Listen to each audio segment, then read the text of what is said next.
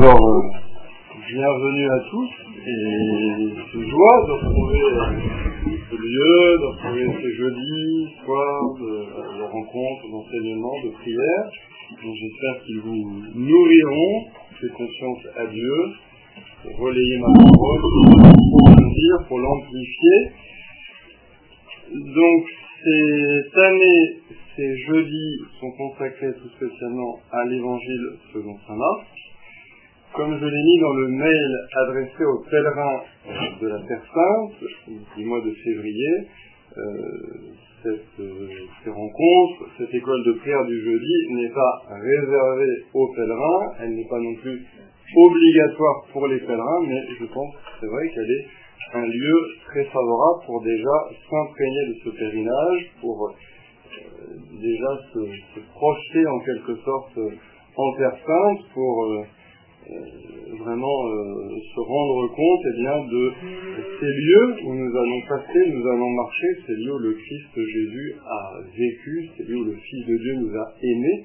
Bien sûr que le Fils de Dieu nous aime, et puisqu'il est Dieu, il nous aime partout, mais en tant qu'homme, eh bien, il s'est incarné, il a vécu sur une terre, au milieu d'un peuple, et c'est de là qu'il a répandu son amour infini qui est passé à travers son cœur humain, à travers sa nature humaine, et ce sont dans les lieux que nous arpenterons au mois de février, si Dieu veut.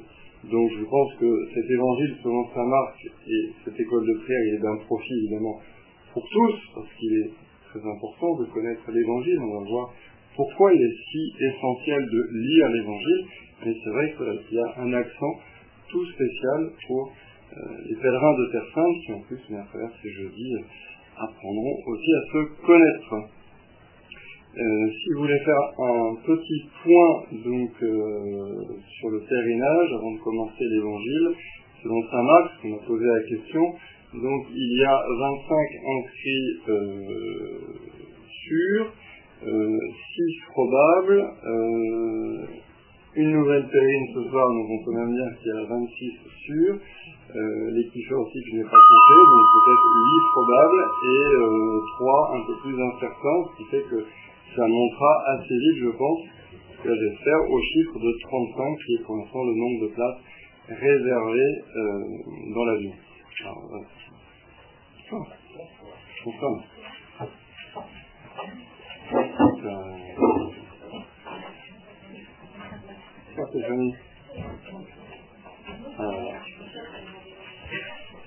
Ouais, je, je faisais un petit point sur le pèlerinage, donc il n'a peut-être pas passionné ceux qui ne partiront pas en Terre Sainte, je vous promets, je ne fais pas ça à chaque fois, mais juste pour situer un petit peu. Euh, donc il y aura voilà, normalement 26, 25, euh, 26, je suis déjà sûr, euh, 6 très probables, euh, plus les kiffeurs que je ne sais pas en quelle, dans quelle catégorie il y a des incertitudes médicales, et trois un peu plus incertains, et une guest star, puisque normalement l'abbé Rondeau euh, voilà, viendra faire le pèlerinage aussi avec nous. Bon, après, je, je mets, voilà, je mets des bémols d'usage, parce qu'en tant que prêtre, on ne sait jamais, euh, sauf si on est l'aumônier, mais on ne sait jamais si on peut vraiment se libérer.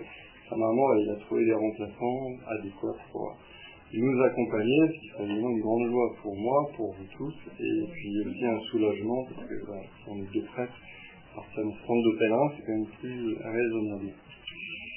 Euh, voilà, donc ça c'est le petit point sur la Terre Sainte. Marie-Jo Sauvageau m'avait demandé aussi euh, si j'avais un guide à recommander. Alors c'est vrai qu'à l'agence de route biblique, dans son inscription, recommande un guide que je ne connais pas très bien, pas du tout même. Et en revanche, l'abbé Eva, qui a pèleriné plusieurs fois, m'a beaucoup recommandé Le Monde de la Bible, qui est un, hors-série alors qui malheureusement est introuvable aujourd'hui en version papier, mais qui m'a envoyé en version euh, scannée, euh, mais en parfait état de visibilité, vraiment, c'est comme le magazine. Donc je pourrais, pour ceux qui le demandent par mail, vous envoyer le, le lien, et ensuite, bah, soit vous le lisez euh, sur une tablette, soit vous l'imprimez, ça fait comme, comme un magazine, c'est vraiment le magazine qualité papier, mais scanné, ce qu'il est introuvable euh, maintenant. Euh, le monde de la Bible hors série. Hors série. Ouais. Alors à moins que vous le trouviez. Euh... Et, qui fait ça bah, C'est le, le, monde de la vie. je, je, pense, hein, mais je, je, que je l'ai pas lu, donc je ne peux pas trop dire. Il m'a envoyé le lien cet après-midi, j'ai rapidement regardé, mais pas, pas, plus que ça.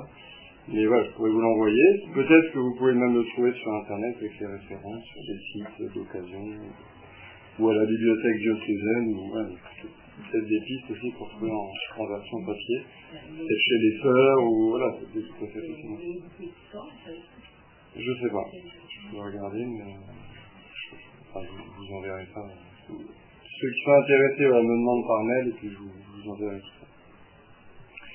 Euh, pour rentrer donc dans l'évangile de Saint Marc, j'ai euh, commandé des petits évangiles donc, euh, qui sont à votre disposition si, vous n'en avez pas. Il y en a une vingtaine, donc éventuellement je peux en recommander. Bon, j'ai pas pas d'action dans cette édition, je n'ai pas de préférence, vous pouvez tout à fait venir avec vos propres évangiles, votre volume personnel. Bon, l'avantage de travailler avec ça, c'est qu'on a tous la même traduction, c'est qu'on a tous la même pagination, donc c'est peut-être un, peu plus simple, mais voilà, c'est absolument pas euh, obligatoire. Euh, je sais pas si vous avez des questions.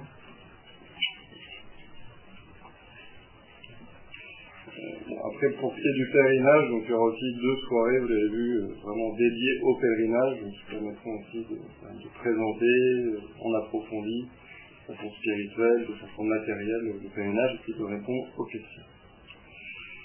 Si vous n'avez pas de questions, eh bien nous commençons tout de suite par le premier verset de l'évangile selon saint Marc, qui va être d'une grande richesse, puisqu'il va, je pense, nous occuper euh, durant toute euh, la soirée.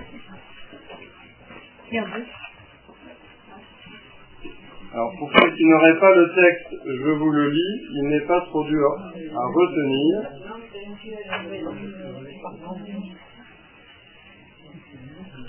Donc le premier verset du premier chapitre, commencement de l'évangile de Jésus Christ, Fils de Dieu.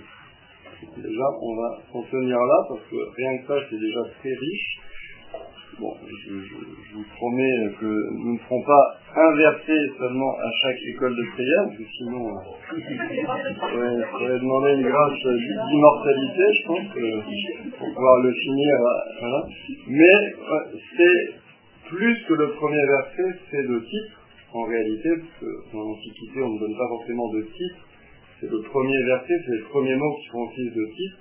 C'est le titre et c'est même, on va voir, l'énoncé du plan, en fait, de tout l'ouvrage. Donc c'est euh, un verset qui n'est pas anodin, qui n'est pas commun. Donc je vais le découper, puis on va euh, parler de, des différents mots qui composent ce premier verset, qui sont des mots clés évidemment, euh, pour notre recherche et notre méditation. Le premier mot, c'est le mot évangile. Donc, c'est déjà ce premier mot qui va nous occuper. Donc, je vais développer trois petits points. Pourquoi lire l'évangile? Comment lire l'évangile? Et que signifie vraiment ce mot évangile?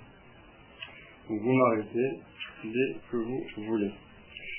Pourquoi lire l'évangile? Donc, je pointe trois raisons principales. Une première raison culturelle et historique. L'évangile irrigue notre civilisation, notre littérature, notre peinture, et même, je dirais, euh, notre langage commun. Quand un joueur de foot a été particulièrement brillant, on dit aujourd'hui il marchait sur l'eau. Vous voyez, c'est euh, même euh, même dans les matières qui peuvent nous paraître très loin de l'évangile, et bien souvent bah, des images, des expressions de l'évangile, euh, voilà, on dit quelqu'un, voilà, on l'a cru, c'était comme parole d'évangile, et puis euh, voilà, nous pensons à, tous les chefs-d'œuvre de la littérature, de la peinture qui s'inspirent de l'évangile. Je me souviens quand j'étais en Hippocagne, on était allé au Louvre, et euh, on passe devant euh, les noces de Cana, et finalement, la plupart des étudiants étaient persuadés que c'est la dernière scène, parce que, euh, pourtant, en Hippocagne, c'est pas littéraire, mais ayant peu de culture euh, biblique et évangélique, bah, ils voient Jésus à table, Déjà, ils connaissaient quand même la dernière scène, le dernier repas du jeudi soir. C'est déjà pas mal. Mais, voilà, euh, en fait, c'était les noces de Cana.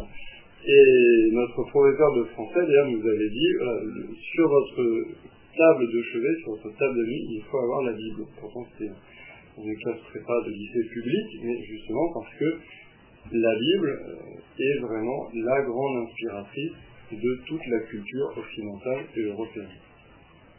Donc c'est la première raison, pas la plus forte, mais enfin, elle même d'importance. La deuxième raison, pour progresser, pourquoi lire l'évangile, c'est aussi une raison missionnaire. Parce que si nous disons à un musulman, à un protestant avec lequel nous discutons que l'évangile est la parole de Dieu, vraiment cette parole, cette lettre d'amour que Dieu écrit au monde, cette révélation que Dieu fait de l'intimité de son cœur. Et si nous demande, mais du coup, vous l'avez lu Non. Ça serait crédible en fait. Euh, alors bon, un protestant, euh, lui, partagera notre goût de l'évangile, mais pensons à un musulman qui en plus, euh, pour lequel le livre sacré a une importance toute particulière, parce que dans la religion musulmane, c'est ça qui est au centre. Si on lui dit qu'on n'a pas lu l'évangile, qu'on ne connaît rien du tout de l'évangile, il va se dire, les chrétiens sont des farceurs. comment pourrait-on croire que c'est la parole du Dieu vivant alors qu'ils la délaissent dans un coin de leur bibliothèque pour lire d'autres livres? Donc je dirais il y a aussi une raison missionnaire de, crédibilité de notre parole missionnaire que de lire l'évangile et, de le connaître. Et puis une raison aussi, euh, on peut dire apologétique, c'est-à-dire de, défense et d'exposition de la foi, parce qu'on peut aussi être euh, taquiné, on peut être aussi être attaqué, on peut être aussi questionné hein, sur la foi. Donc si on ne connaît pas du tout l'évangile, euh, c'est un peu embêtant. Ça veut pas dire qu'il faut connaître l'évangile forcément par cœur de A à Z et être absolument impeccable sur toute question, mais il y a des, grandes lignes euh, à connaître et puis il y a un certain réflexe aussi à, acquérir. Donc, première raison, la raison culturelle et historique. Deuxième raison, apologétique et missionnaire. Et puis la troisième raison qui est la plus forte, que j'appellerais la raison spirituelle ou mystique, c'est que l'évangile, justement, on vient de dire, c'est cette lettre d'amour que Dieu écrit, et on peut dire ça de toute la Bible, mais l'évangile, c'est le sommet, c'est le cœur de toute la Bible. L'évangile, c'est le Christ. C'est le Christ que l'on voit vivre sous nos yeux, c'est le Christ que l'on entend, on entend les paroles, et euh, ces paroles, elles nous sont adressées. Parce que le Christ est Dieu, donc quand il parle, sa parole a une résonance infinie. Quand le Christ à Capharnaüm parlait du pain de vie, dans sa science divine, il voyait toutes les communions de l'histoire, il voyait toutes les messes célébrées par tous les prêtres de l'Église, et donc il nous voyait aussi en train de communier. Donc il y a ce lien, vous voyez, entre le passé et le présent. L'évangile, certes, est une parole euh, qui historiquement a été prononcée à un jour du temps, un jour d'histoire, aux alentours des années 30, de notre, ère, après la naissance du Christ, mais a un retentissement jusque dans le présent, d'une part parce que Jésus, le Fils de Dieu, lorsqu'il prononce ces paroles, comme je vous le dis, ça a un écho infini, et puis aussi parce que l'Esprit Saint qui a inspiré les auteurs évangéliques continue de travailler dans notre cœur, donc continue de nous éclairer, continue de, de, faire germer, de féconder finalement cette graine de la parole de Dieu. Donc voilà, il y a cette raison mystique. Par la lecture savoureuse de l'Évangile, nous voyons le Christ de Jésus vivre devant nos yeux pour qu'ensuite il vive en notre cœur et que nous puissions eh bien, refléter, que nous puissions rayonner de cette vie du Christ. Saint Jérôme, dans une phrase bien connue, disait Ignorer les Écritures, c'est ignorer le Christ. Ignorer l'évangile, c'est ignorer le Christ. Et on peut retourner la phrase disant connaître l'évangile d'une façon personnelle, savoureuse, c'est connaître Jésus. C'est vraiment entendre Jésus nous parler, non pas d'une parole extérieure, mais d'une parole qui nous transforme. Et puis en petite note, donc on peut ajouter évidemment cette raison toute spéciale de préparer le pèlerinage, pour pas espérer meilleure préparation que de s'immerger déjà dans l'évangile qui sera notre guide, notre fil directeur tout au long des huit jours en personne. Je ne sais pas si vous avez des questions déjà.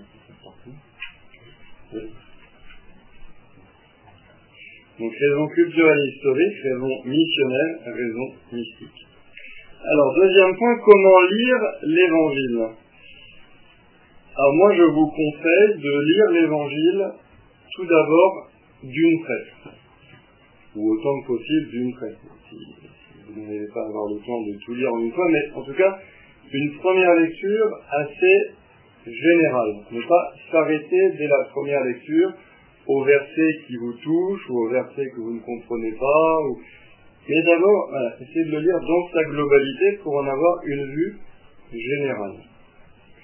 Et dans un deuxième temps, le reprendre et là, vraiment, s'arrêter euh, beaucoup plus euh, longtemps sur les passages et, le cas échéant, le faire avec un petit livre, un petit carnet et un crayon à côté pour noter à la fois justement les passages qui nous inspirent, les passages qui nous touchent, donc les passages aussi que nous aurons plaisir et profit à reprendre dans notre raison, dans nos temps de prière, et puis aussi euh, noter les passages qu'on ne comprend pas, les passages qui nous paraissent obscurs, euh, justement pour qu'on puisse en parler, soit lors de l'école de prière, soit euh, en, en, aparté, après une messe, ou lors d'un rendez-vous. Mais voilà, je pense lire d'une traite et ensuite revenir petit à petit. Et quand je dis revenir petit à petit, ça peut, ça peut être aussi justement euh, vraiment faire de cet évangile un, temps de prière. Donc euh, vraiment lire petit à petit, euh, petit morceau par petit morceau. Donc il ne s'agit pas de le lire comme un roman, ou comme un, donc à toute vitesse en, en survolant, et il ne s'agit pas non plus de lire comme un objet d'étude purement intellectuel. Le danger serait peut-être aussi de, de s'arrêter euh, juste à l'emballage intellectuel. C'est bien de, chercher où sont les lieux dont parle l'évangile, il faut les situer dans la géographie, de voir qui était Hérode le Grand dans l'histoire, tout, ça, tout ça est très bien, effectivement, être fructueux, mais il ne faut pas s'arrêter là, il faut voir que c'est davantage encore qu'un livre historique, c'est davantage qu'un livre spirituel, c'est la parole de Dieu.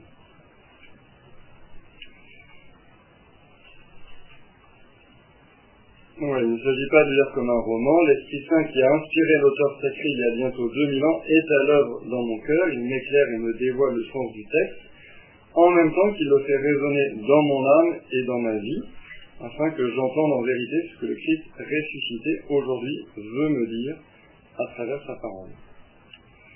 Donc, comment lire l'évangile en entier puis en s'arrêtant, ni comme un roman, ni comme un objet d'étude purement intellectuelle, mais vraiment comme la parole de Dieu. Et pour la lecture ensemble, donc on le lit ensemble, ben, n'hésitez pas à, m'arrêter euh, pour, avoir des éclaircissements, c'est le but. Donc pourquoi lire l'évangile? Comment lire l'évangile? Que signifie vraiment évangile? Qu'est-ce que ça veut dire évangile? Je un petit piège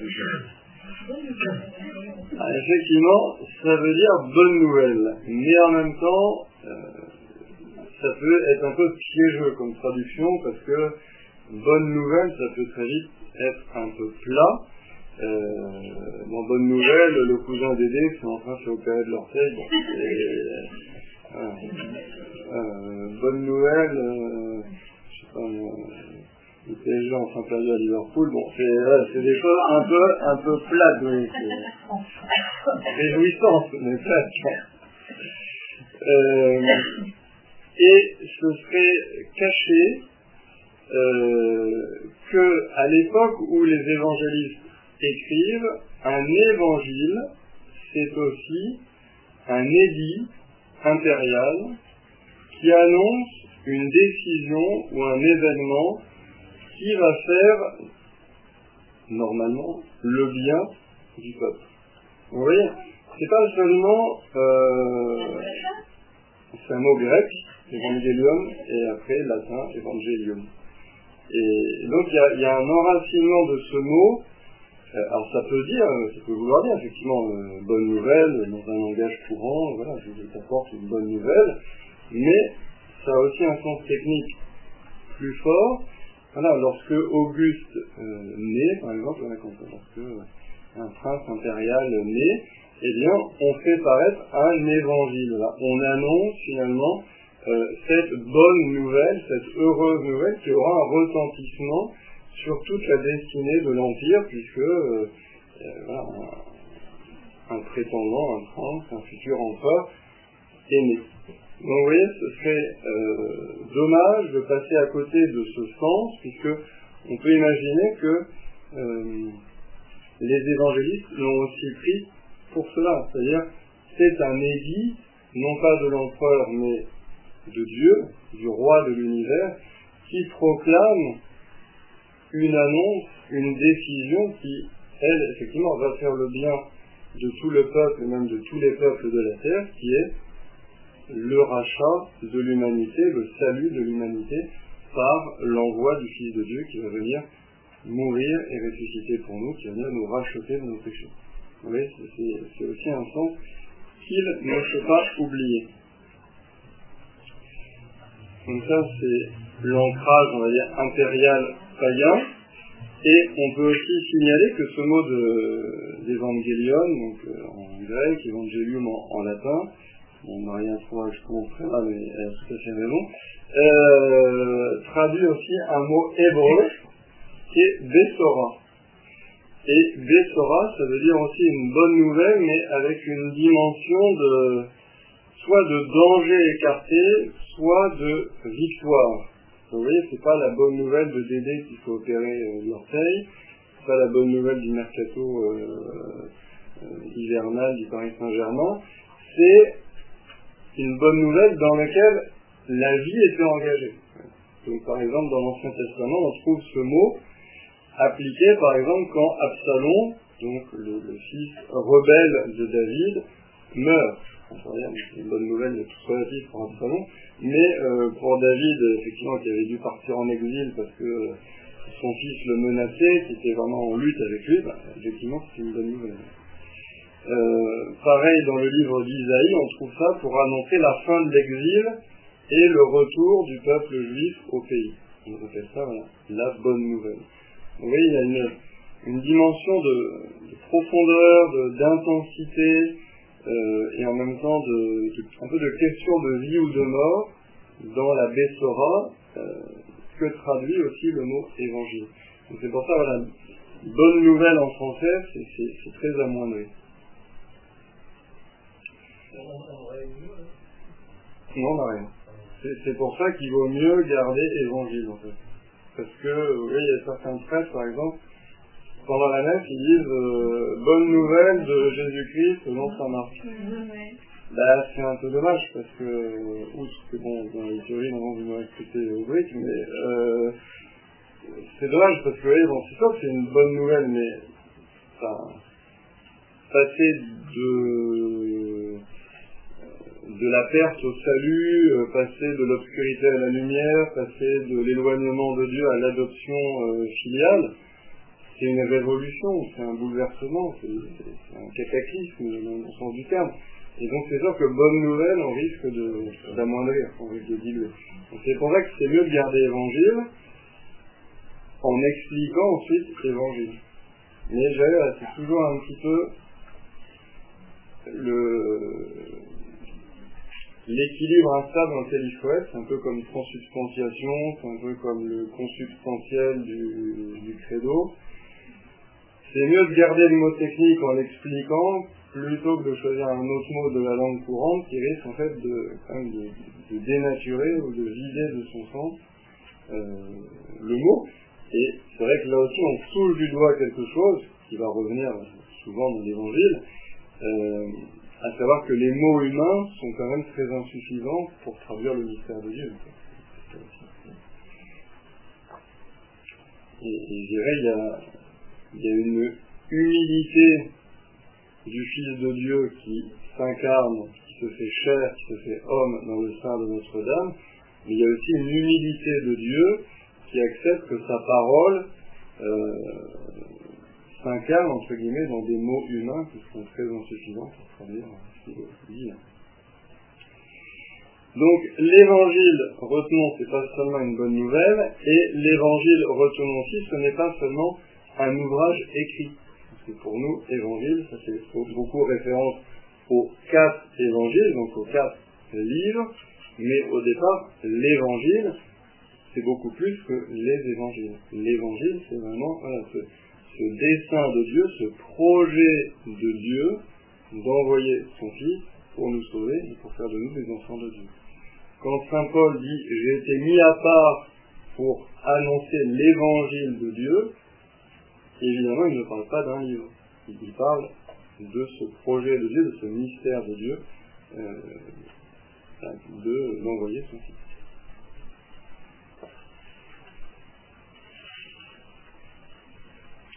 Donc ça, c'était sur l'évangile.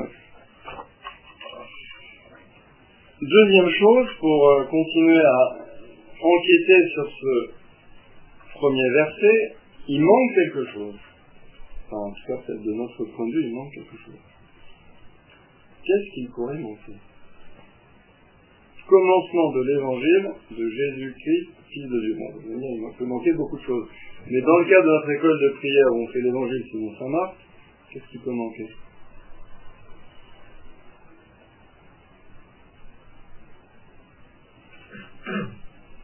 Au départ, c'est incarné finalement. Oui, si on regarde par rapport à la couverture.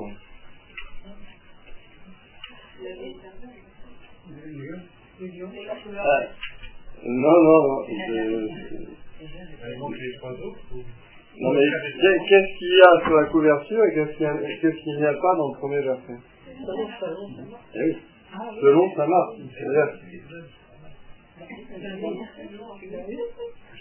Ça, ça, peut effectivement paraître évident, sauf que jamais dans tout l'évangile, on ne dira que c'est sa marque qui a écrit cet évangile. C'est-à-dire que l'évangile, selon sa marque, euh, n'est pas signé, en fait, sa marque. Alors, vous allez me dire, oui, c'est évident, il va pas le dire. Sauf que, bon, aujourd'hui, quand vous achetez un livre, normalement, vous savez toujours qui est l'auteur, parce que c'est marqué sur la couverture, et que il a fait une préface, etc. Là, Saint-Marc, vous voyez, ne fait pas de préface, en disant, moi, Marc, secrétaire de Saint-Pierre, je vais maintenant, à partir des, témoignages que j'ai recueillis, euh, vous exposer le commencement de l'évangile de Jésus-Christ, fils de Dieu. Saint-Marc n'apparaît pas. Donc, je consacre une deuxième petite partie de cet exposé sur le premier verset à l'absence de la mention selon saint Marc. Donc on va voir euh, de nouveau trois parties. Pourquoi ai-je choisi saint Marc pour cette année? Deuxième partie, d'où vient que le second évangile soit attribué à saint Marc? Ben, pourquoi, saint Marc? Que c'est euh, un moine bénédictin irlandais du XVIe siècle qui s'ennuie au fond de son couvent et qui, au lieu de se gratter les narines, se dit, ben, je, vais faire une interprétation pieuse et je vais attribuer pieusement euh, chacun des quatre évangiles à, des personnages du Nouveau Testament. D'où ça vient. Et euh, très rapidement, que sait-on de Saint Marc et quelles sont les caractéristiques de son évangile?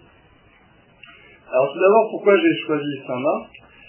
Parce que c'est un évangile destiné aux chrétiens d'origine païenne, essentiellement, contrairement à Saint Matthieu qui s'adresse plutôt aux chrétiens venus du judaïsme.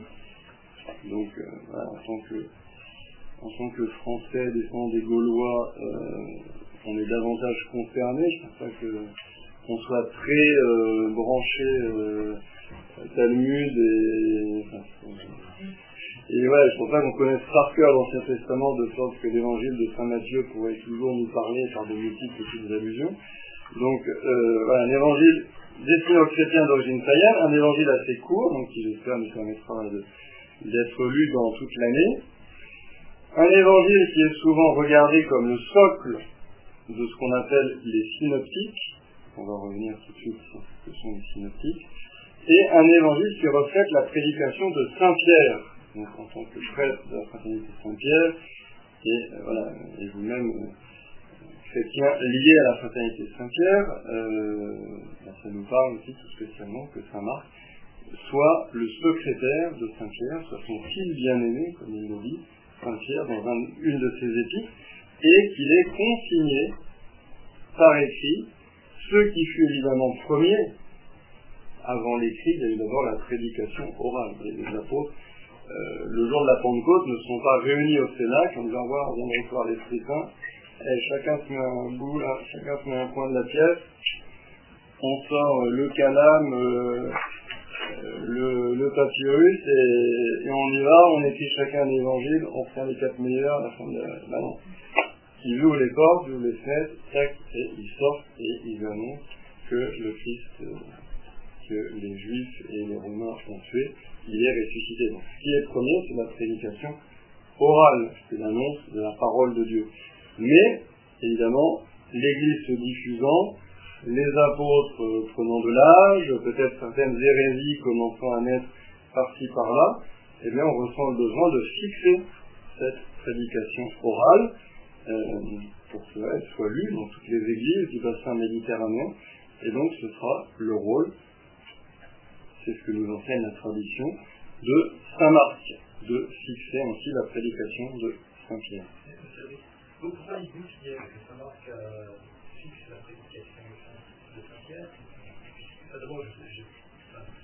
pas pas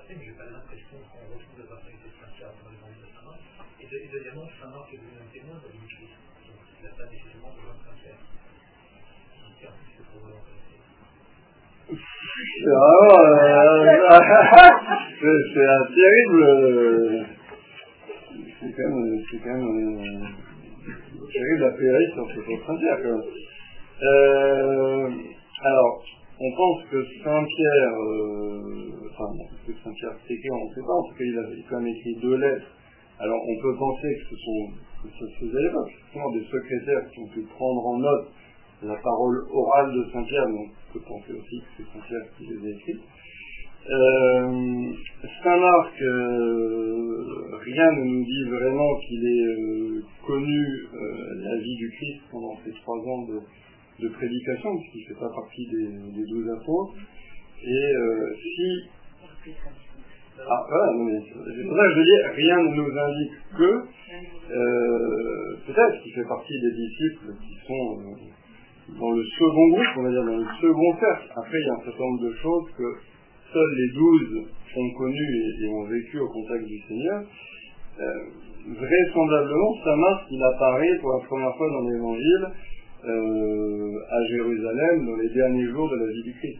Soit c'est le jeune homme qui s'enfuit tout nu au jardin des Oliviers, qui paraît assez vraisemblable, soit même c'est peut-être déjà la veille, l'homme qui porte une cruche d'eau euh, et que les apôtres rencontrent dans les rues de Jérusalem et qui va les mener au Cénacle. plus certain. Mais en tout cas, voilà, assez vraisemblablement, Saint Marc arrive dans la vie du Christ euh, à Gethsemane le soir du jeudi saint, euh, lorsqu'il est juste vêtu d'un barat. On va y revenir dans quelques instants. D'où vient que, en tout cas, on pense que Saint Marc a fixé la prédication de Saint Pierre, on y arrive tout de suite.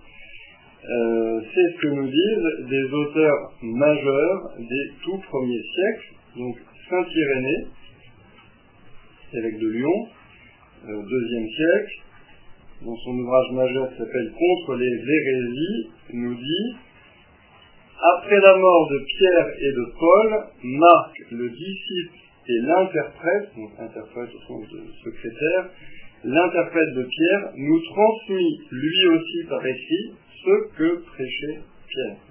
C'est assez clair.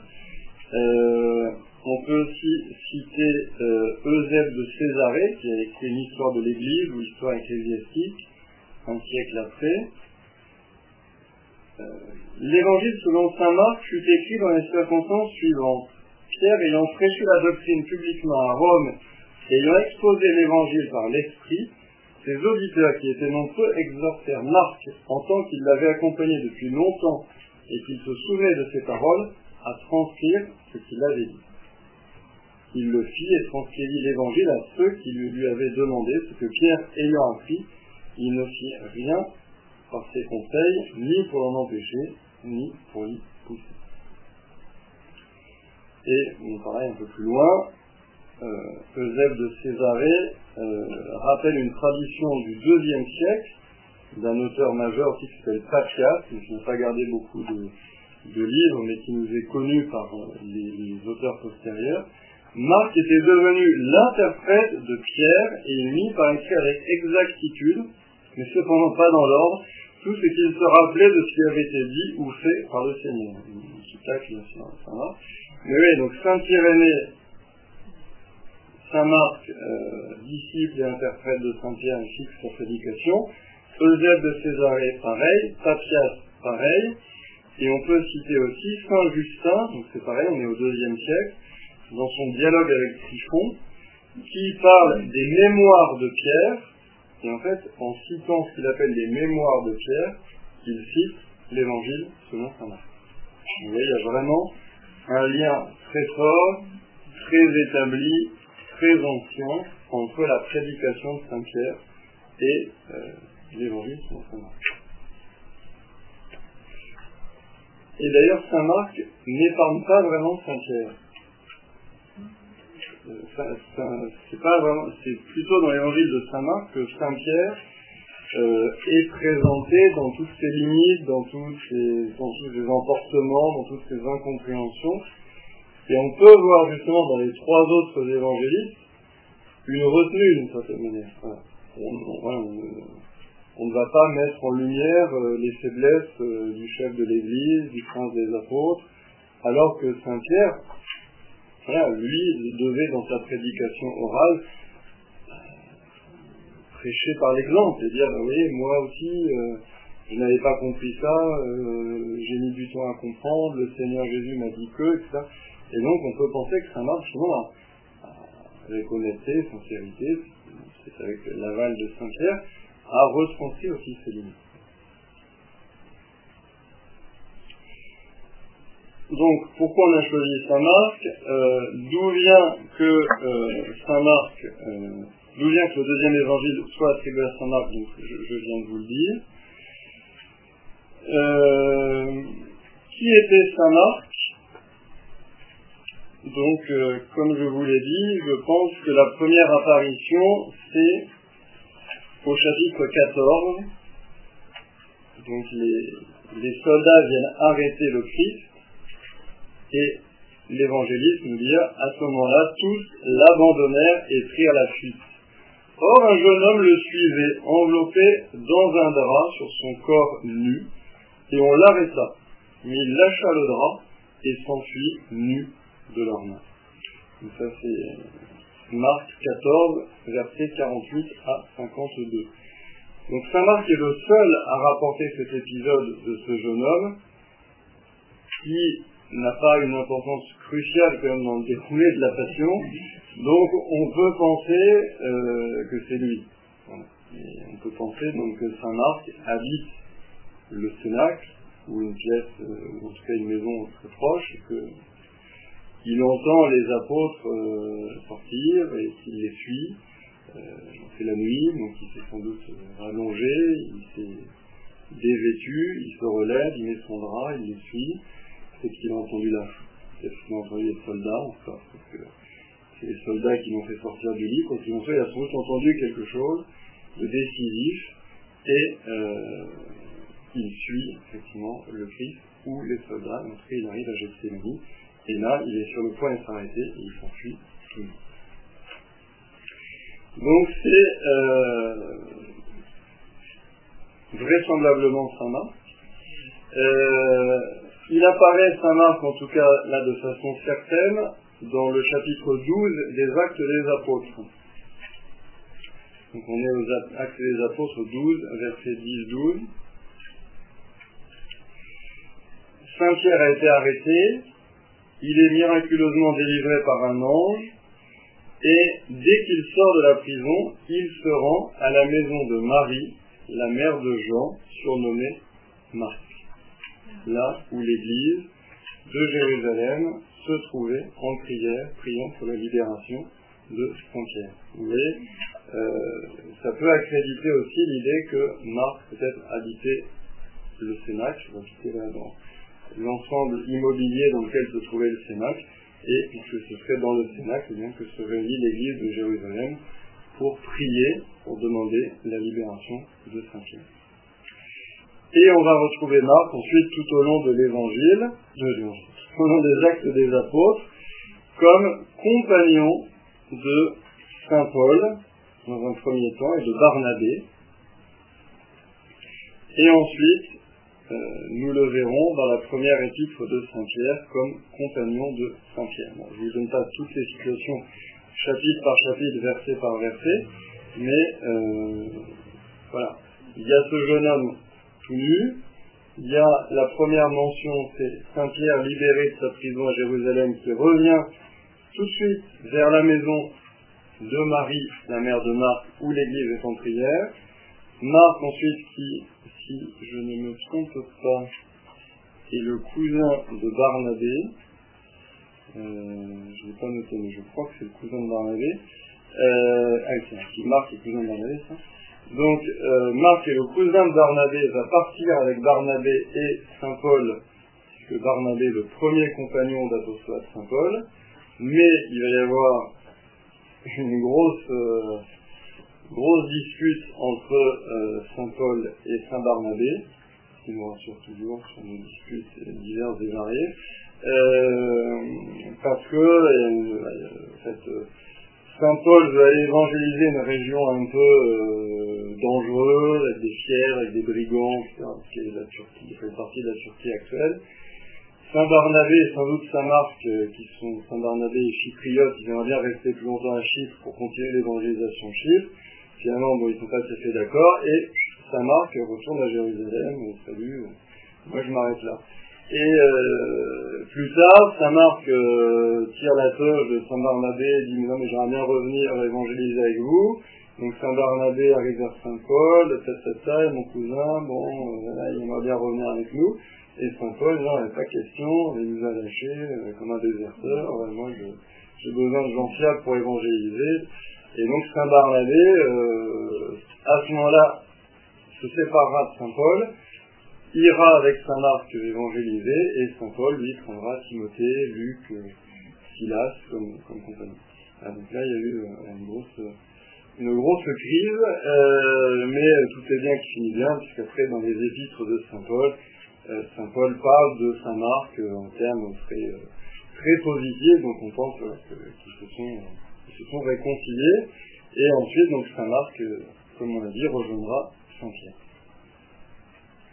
Donc le jeune homme tout nu, la prison de Saint Pierre, la maison de la maman de Saint Marc, ensuite d'abord compagnon de Saint Paul, il le quitte lorsque Saint Paul veut aller vers la Turquie, il n'arrivera pas à revenir après parce que donc, Saint Paul ne voudra pas de lui, Saint Paul il, il chaud comme.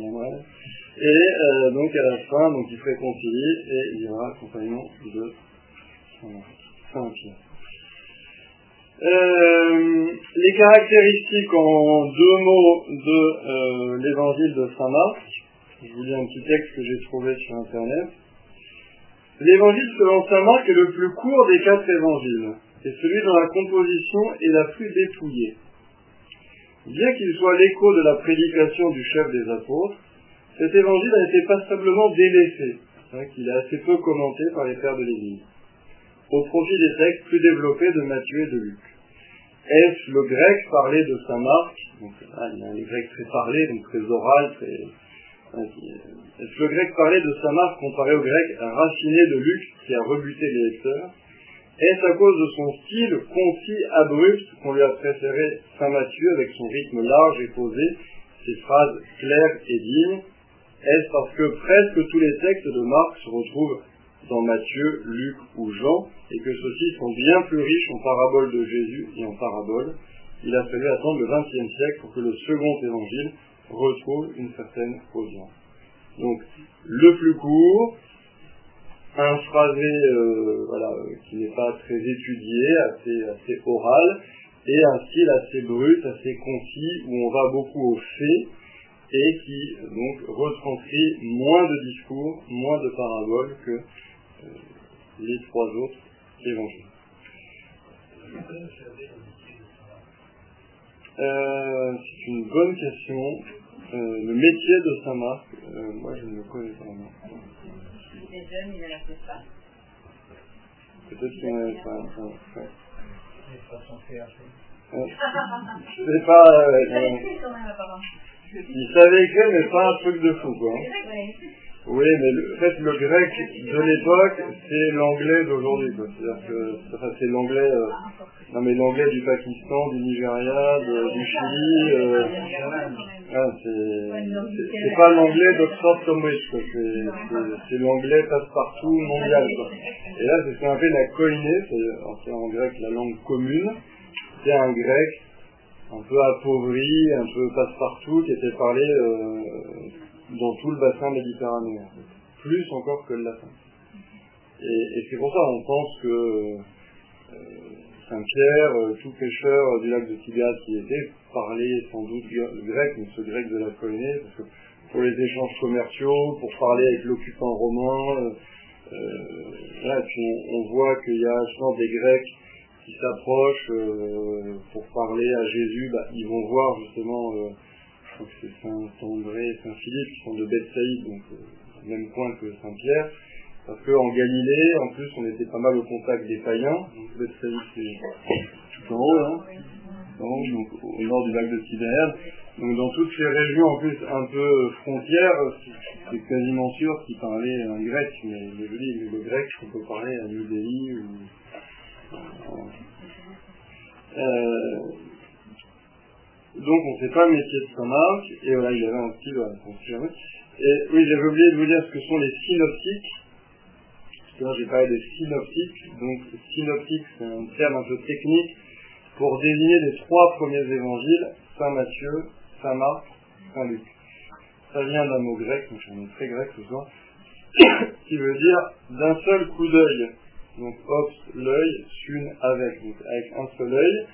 Alors, qu'est-ce qu'on voit avec un seul œil? Ben, En fait, on voit les trois évangiles. Parce que si on met les trois évangiles sur des colonnes et qu'on met en vis-à-vis euh, les scènes communes, eh bien, à travers ce système de, trois colonnes, eh bien, on voit que euh, beaucoup de passages de ces trois premiers évangiles sont communs. Ça ne veut pas forcément dire que le vocabulaire est le même, ça veut dire que tout est raconté de la même manière, mais il y a vraiment un tronc commun, il y a un socle commun, mais c'est ça, euh. Matthieu, Marc, Luc. Matthieu, Marc, Luc, et Jean, c'est vraiment davantage bande à part, en fait.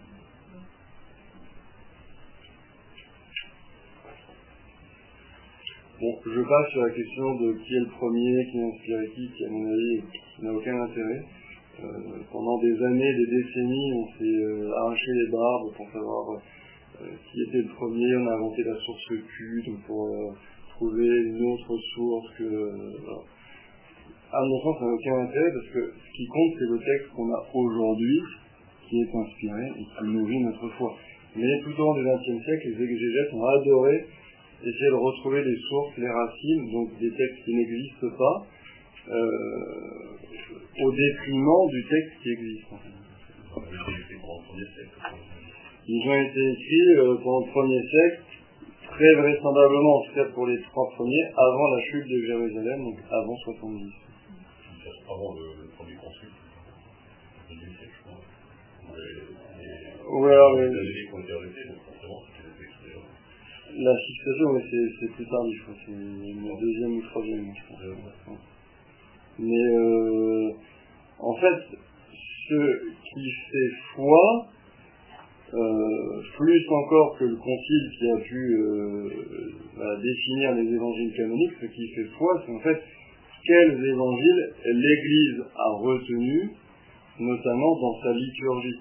Parce que euh, c'est euh, justement, euh, il faut toujours se souvenir que l'évangile écrit n'est pas premier, donc la prédication orale est première. Donc l'Église a retenu les évangiles écrits qui lui paraissaient conformes, cohérents et euh, identiques à la prédication orale hein, qui était entendue déjà depuis plusieurs décennies.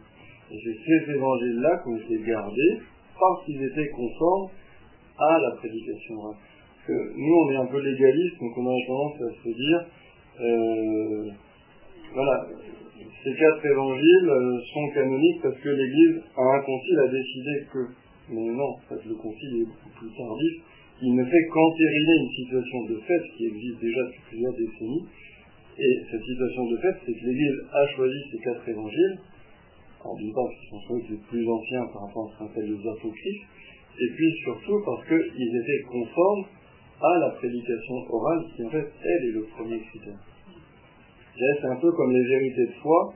Parfois on entend euh, ah oui mais l'Église ne croit euh, euh, sais pas, à la présence réelle que depuis le XIe siècle parce qu'il y a un concile au XIe siècle qui a défini les modalités de la présence réelle de Jésus dans la Sainte Eucharistie. Ben, L'Église n'a pas entendu le XIe siècle, c'est juste que pendant 11 siècles c'était une vérité tenue de façon sereine et paisible, mais qu'à partir du moment où ça a été attaqué par des hérésies, il a fallu définir. Mais souvent on confond voilà, la, la date de définition dogmatique ou canonique et la vérité. Pareil pour la Sainte Vierge, euh, pareil pour l'infaillibilité pontificale. Donc là c'est pareil, il ne faut pas croire que l'Église a attendu un concile euh, pour savoir quels étaient les évangiles canoniques ou quels étaient les évangiles non canoniques. Sauf que, évidemment, en temps de persécution, l'Église pouvait difficilement se réunir en concile. Donc il y a eu tout un temps où mais voilà, c'est c'est lorsque des évangiles qu'on appelle apocryphes ont commencé à prospérer et à se développer que l'Église s'est dit, ben voilà, on va euh, se réunir et puis euh, faire le tour un peu de toutes les églises euh, du bassin méditerranéen, voir quels sont les évangiles qui sont lus dans la liturgie, ceux qui sont admis comme étant depuis toujours euh, venant des apôtres, et puis on, on fixera ça par écrit, et puis on, on mettra des peines pour ceux qui euh, veulent utiliser d'autres évangiles. C'est un but plutôt disciplinaire en fait. On dit que Saint-Irénée était un peu influencé justement euh, le choix des évangiles canoniques. Oui, mais là encore, c'est, euh, c'est à mon avis un, comment dire, Un faux débat. c'est, Un faux débat non, c'est pas un faux débat, mais c'est que, c'est que, en fait, Saint Irénée, comme je vous l'ai dit tout à l'heure, énonçant les quatre évangiles, on dit, ah ben, c'est Saint Irénée qui a défini quels étaient les évangiles canoniques. Non, euh, Saint Irénée, il constate quels sont les évangiles qui, de son temps, sont reconnus comme canoniques. Mais comme on a besoin de textes, euh, toujours pour, comme les historiens en fait, ils ont besoin de textes marqueurs, ils ont besoin de preuves écrites, ils disent, ouah, Saint Irénée dans euh, les hérésies, il fait la liste des quatre évangiles, ah bah c'est sans doute lui qui, euh, c'est sûr, euh, comme ça à Lyon, qui dit, tiens, je vais définir les quatre évangiles pour tout le bassin méditerranéen, et puis le pape, j'espère qu'il sera d'accord, ça paraît un peu, ça paraît pas extrêmement crédible en fait, mais en revanche, c'est clair que Saint Irénée est euh, pris en compte les évangiles qui étaient lus de son temps, qui étaient considérés comme canoniques, qu'il les ait présentés et, qui aussi la fortune de Saint-Irénée, qu'il les ait liés à un animal de la vision d'Ézéchiel, ça, enfin, ça c'est Saint-Irénée. Euh, je reviendrai sur la vision d'Ézéchiel. Euh, juste apocryphe peut-être, parce que ce sera évident pour tout le monde, donc on appelle évangile apocryphe des évangiles qui ne sont pas reconnus par l'Église comme reflétant euh, intégralement la vérité de la foi. Donc des évangiles dans lesquels se mêlent des erreurs, des hérésies, euh, et qui sont généralement plus tardivement apparus. Souvent les évangiles apocryphes sont du deuxième siècle. Euh, et ils présentent soit une vision de Jésus euh, hérétique, clairement, soit une vision de Jésus euh, très merveilleuse, euh, l'enfant Jésus euh, joue dans la cour à Nazareth, il s'ennuie, donc il fait des petits oiseaux en anglais, et puis comme il trouve que c'est pas très amusant, il souffle dessus pour que l'oiseau s'envole. Bon, c'est très mignon, mais euh, il y a une, on va dire, il y a une inflation du merveilleux dans les évangiles apocryphes, qui, par contraste, nous rappelle combien les évangiles canoniques, eux, sont modérés, en fait, eux sont dépouillés. Euh, Les évangiles canoniques, parfois, ils vous parlent de choses extraordinaires, mais euh, en deux phrases et, en, les ayant dépouillés au maximum de tout le côté sensationnel qu'il peut y avoir. On a faire trois chapitres sur Jésus marchant sur les eaux. Et en fait, ça fait, euh, deux phrases. Donc, voilà, les évangiles apocryphes, souvent c'est merveilleux, parfois c'est hérétique, donc souvent c'est inspiré par ce qu'on appelle les gnostiques, c'est-à-dire l'idée que c'est la connaissance intellectuelle qui sauve. Donc il y a deux sortes d'hommes sur la terre, les savants et les idiots. Euh, les savants sont initiés et seront sauvés, les idiots sont pas initiés et seront perdus. Euh, en, en. Euh, donc en fait, il y a, des évangiles pour la plèbe, donc c'est les évangiles canoniques, et puis il y a les évangiles pour les savants, donc euh, c'est les évangiles apocryphes. Et comme c'est la connaissance qui nous sauve, eh bien il n'y a que l'esprit qui est bon, et au contraire euh, la chair est mauvaise. C'est un petit peu religion de l'incarnation. Donc finalement, dans ces évangiles apocryphes, gnostiques, on va euh, présenter l'image d'un Jésus qui fait semblant de se faire homme. Jésus ne s'est pas vraiment incarné. Il n'a pris qu'une apparence humaine. Et ça c'était juste euh, la blague. Que Dieu ne peut pas prendre un corps charnel vu que la chair c'est mauvais, c'est. Et donc Jésus n'est pas mort sur la croix, évidemment, parce qu'il n'y a pas de corps, il n'est pas mort. Donc c'est un sosie c'est mort à chaque fois. Ouais. Et on retrouve ça dans le Coran en fait.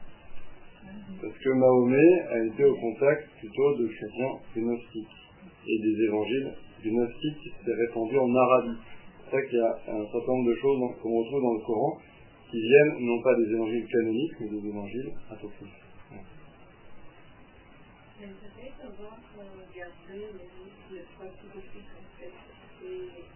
la richesse richesse en parabole qui apporte euh, chacun, et d'appuyer en fait la véracité euh,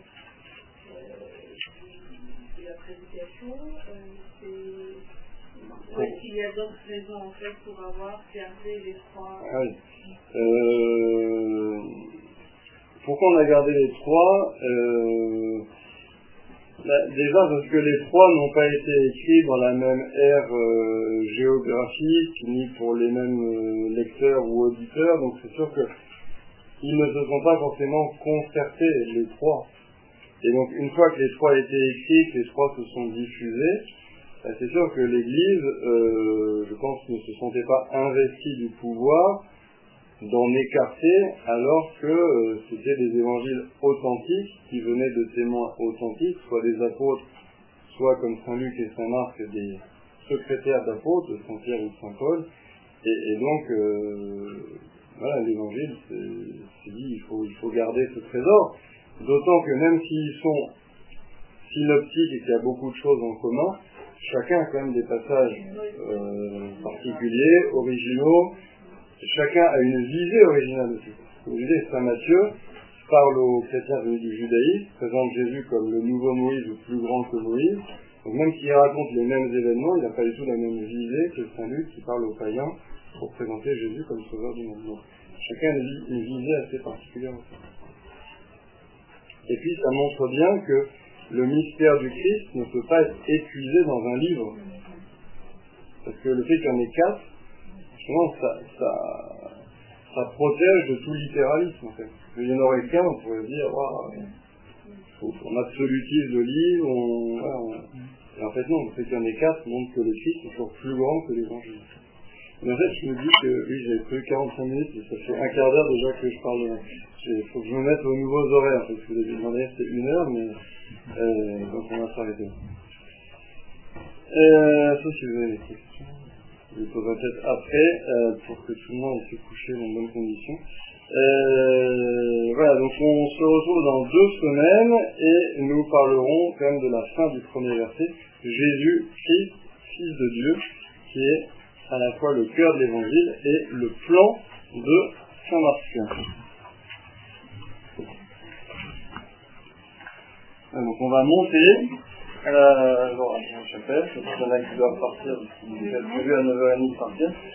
Ceux qui peuvent ne pas partir tout de suite, on va monter pour un quart d'heure de prière avec